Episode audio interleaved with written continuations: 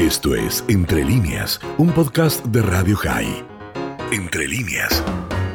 Eh, más aún teniendo en cuenta de que este año no hubo eh, delegación argentina en Marcha por la Vida, digamos. Eh, el hecho de no haber podido estar in situ, este, hacerlo aquí, acompañar sobrevivientes, hacer un homenaje en las calles de la ciudad, realmente fue, fue muy oportuno y, y me parece que muy emocionante y corresponde con el día.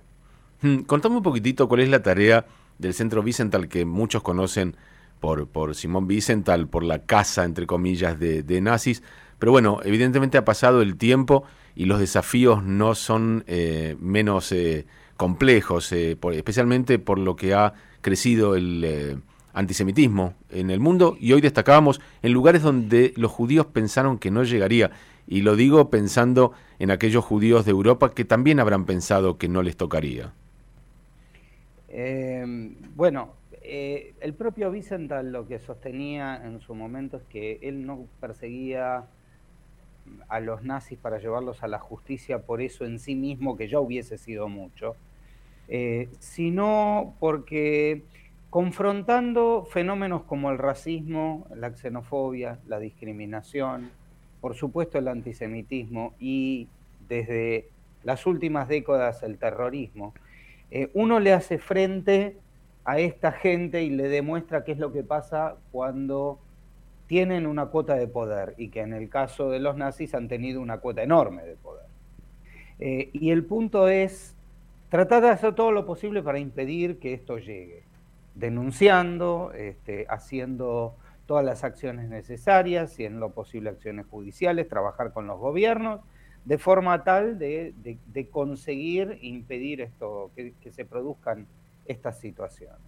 Eh, yo lo resumo diciendo que tratamos de imaginar eh, ser la institución que en la década del 30 no existió para impedir que los nazis asuman. ¿Y cómo se... Eh, vos, decías confrontar al antisemitismo, enfrentar al antisemitismo. Eh, uno puede denunciarlo, puede, eh, puede incluso tomar acciones eh, concretas al respecto, pero ¿qué se hace con el tema de la educación? Porque evidentemente el antisemitismo es milenario, a lo mejor tan milenario como el pueblo judío, y no ha sido posible o no parece ser posible torcer ese destino de que haya gente antisemita a la cual probablemente no se le haya acercado ni aparecido en su vida ni siquiera un judío.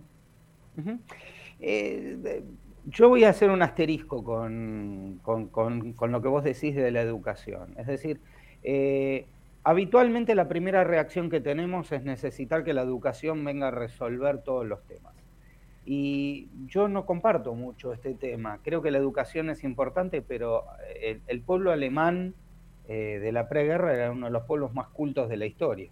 Eh, sino que tiene que ver un poco con los contenidos y con, que dentro de, una, una, sociedad tiene que ser rica, pluralista y, estas, cosas también se, aprenden en casa.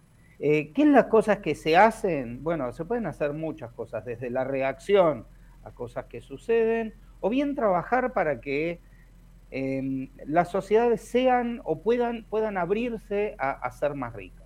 Y esto se puede hacer consiguiendo mejores normas, mejores leyes, eh, se puede trabajar en escuelas, se puede trabajar en empresas, se puede trabajar en, este, universidades. Eh, y, hay cada vez formas más, eh, yo diría más nuevas e impensadas de antisemitismo. Voy a darte un ejemplo claro que junta un poco todo esto que estábamos diciendo. Hace menos de un mes atrás, eh, directivos de organismos de derechos humanos altamente prestigiosos del mundo eh, sostuvieron, entre otras cosas, que ellos tienen dudas de que Israel deba existir como un país judío. Hablo de Amnesty International Estados Unidos, por ejemplo, o Reino Unido. Eh, y no podemos negar de que estas personas han sido educadas. Sin embargo, tienen un concepto muy, muy adentro de algo que ya no es una cuestión de, educación, sino una cuestión de, odios este, metidos muy adentro. Y esas son las cosas con las que hay que trabajar también. ¿Y por qué se tiene, de dónde viene ese odio tan metido adentro? Digo, tiene que haber alguna responsabilidad en el camino y tiene que haber alguna responsabilidad en el presente. Mira, hay cosas que son irracionales. Eh, yo digo que el, que, el, antisemitismo no es un fenómeno de derecha, es un fenómeno, digamos, el odio es ambidiestro, viene desde todos lados y, es fácil odiar al judío. Es decir, echarle culpas a, un, a, un, colectivo que viene recibiendo palos desde toda su historia, eh, me parece que en algunos casos es fácil y como para poder canalizar y, llevar adelante, no sé, frustraciones, odios. Lo vimos muy claramente durante la pandemia, que, es decir, eh, formas muy, muy raras de, de, odio, por ejemplo, donde la culpa de la pandemia era de las variedades, pueden ser Israel o los judíos, de cualquiera de las dos maneras, que la culpa era nuestra eh, que Israel creó la pandemia, que se aprovecha de la pandemia, o los judíos nos aprovechamos de la pandemia, eh, o estamos, este, a ver, las mismas cosas que se decían en la peste negra, de que por ahí nosotros teníamos la cura y que se mueran los demás porque queríamos un nuevo orden mundial, o que ganábamos dinero con eso, o sea, barbaridades absolutas con todas esas cosas. Em, yo creo que hay formas creativas y nuevas con las que se puede trabajar. Eh, en sociedades como estas, por ejemplo, eh, desde 2016 hay un elemento muy nuevo que creo que sirve en la, confrontación al antisemitismo, que es haber definido, podemos discutir si la definición es buena o es mala, pero hoy tenemos una, una definición de qué, hechos son antisemitas y cuáles no. Y esto lo, logra un organismo internacional, no Israel y no un organismo judío como la Alianza Internacional del Recuerdo del Holocausto. Argentina es parte de este organismo, es el único miembro pleno de América Latina y desde 2020 a esta parte, esa definición jurídicamente eh, no vinculante está empezando a vincularse. ¿Qué quiere decir esto?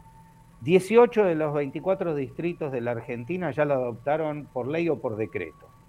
La Nación, el Congreso de la Nación, algunas Cortes Supremas, 11 universidades, em, la Asociación del Fútbol Argentino. Y que todos estos organismos hayan adoptado la definición nos permite resolver en la práctica problemas concretos. Como por ejemplo, la semana pasada, eh, supongo que ustedes eh, lo dieron a conocer, salió un fallo en Paraná, Entre Ríos, donde a, un acusado por, este, por vandalizar en una plaza pública con inscripciones antisemitas, utilizando la definición, fue condenado a tres años de prisión, porque se entendió y, quedaba claro por qué eso era un, un hecho antisemita. Y no hay que discutir, no hay que subjetivizar, es decir, si se siente o no se siente como antisemita sino que la definición lo indicó, con lo cual había que caerle con todas las de la ley. Y, nosotros estamos trabajando desde hace por lo menos dos años tratando de lograr que la mayor cantidad de instituciones adopte esta definición. Eh, me quedé pensando en lo que vos decías de, que la educación no, no, parece bastar. Eh, uno de los ejemplos también a agregar es el crecimiento del antisemitismo en las universidades norteamericanas. Estamos hablando de todos estudiantes o profesores universitarios. Eh, pero algo que me llama así la atención, por ejemplo, es que movimientos como eh, Black Lives Matter hayan acunado tanto antisemitismo, siendo que uno supone minorías que han sido perseguidas, que han sido esclavizadas, que, que son estigmatizadas, no puedan comprender que a otras minorías les está pasando lo mismo y al revés, casi culparlas de lo que le suceden a ellos. Bueno, eh, ejemplos como estos hay varios. Es un fenómeno llamado interseccionalidad, es decir, eh, en el, cual eh, reparte el mundo entre los, los que han sufrido los, este, digamos que el mundo está dividido en dos, entre los opresores y los oprimidos. Con lo cual, si vos estás reivindicando una determinada situación porque estás del lado de los oprimidos, eh, todos los oprimidos se tienen que juntar y los opresores son todos los enemigos, los opresores de otros son tus propios enemigos.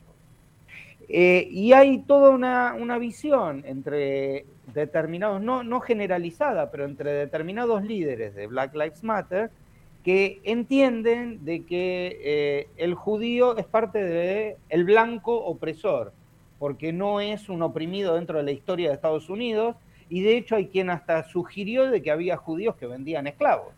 Este, con lo cual, si hubo judíos que eran esclavistas y vendían esclavos, eh, o en la otra parte del mundo están oprimiendo a otra gente, que son los palestinos, ellos tienen la culpa. Y esto se ve muy claro en el movimiento LGTBI por ejemplo, en el cual, si bien la marcha del orgullo gay más, gran, más importante de Medio Oriente es en Tel Aviv, han rechazado presencia de judíos gays en otros lados del mundo porque no los quieren dentro de la marcha porque son parte de los opresores. Bueno, y han acusado a Israel de lo que llaman el pinkwashing, de utilizar justamente la apertura eh, para lavar, eh, para, para diluir eh, la opresión.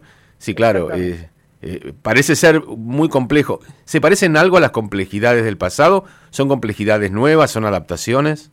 No, no, yo creo que son cosas nuevas con las que hay que lidiar y esto es lo que genera, entre otras cosas, los problemas en las universidades norteamericanas. Eh, esta, idea de que, bueno, eh, dentro de las universidades este, hay que mm, permitir trabajar mucho más para poder defender los derechos del oprimido y, bueno, jóvenes que por ahí no han tenido una, una educación identificada con la historia de Israel se encuentran con, con que, bueno, les da vergüenza tener que, este, o no tienen elementos como para poder defenderse frente a estas agresiones y dejan hablar y dejan que, estas cosas este, continúen y crezcan. Entonces, este, este nivel de, de antisemitismo en una sociedad como la norteamericana era impensado. Ariel, eh, puede ser que hoy no haya una fuerza poderosa, como bien decías al principio, con tanto poder como el nazismo, pero sí hay una amenaza vital que, por ejemplo, representa Irán y su deseo de hacer desaparecer el Estado de Israel, acercándose a tener armas nucleares. ¿Cuánto de esa amenaza se le parece o no se le parece?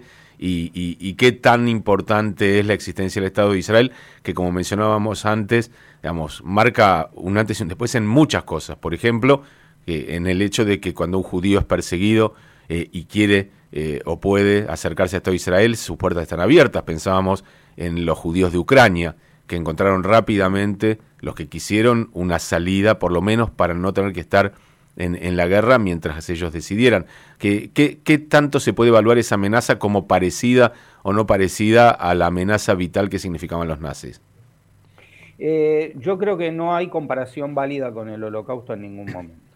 Eh, pero creo que em, la existencia del Estado de Israel eh, en, algunos, en algunos supuestos es, es es parte del discurso del, nuevo antisemita, es decir, el famoso yo no, yo no tengo nada en contra de los judíos, pero, y como digo siempre, el pero es una conjunción adversativa y lo que viene después es todo adverso. Eh, llamado antisionismo, llámalo como quieras. Eh, y, y, hoy el discurso de Irán es netamente genocida, llamando a la destrucción del Estado de Israel y de los judíos en todos los lugares donde estén y los judíos de la Argentina tenemos la muestra clara y concreta de, que, de que, no mienten cuando amenazan, de que lo tienen claro y este, que, aquí las víctimas estuvieron acá y no en Israel.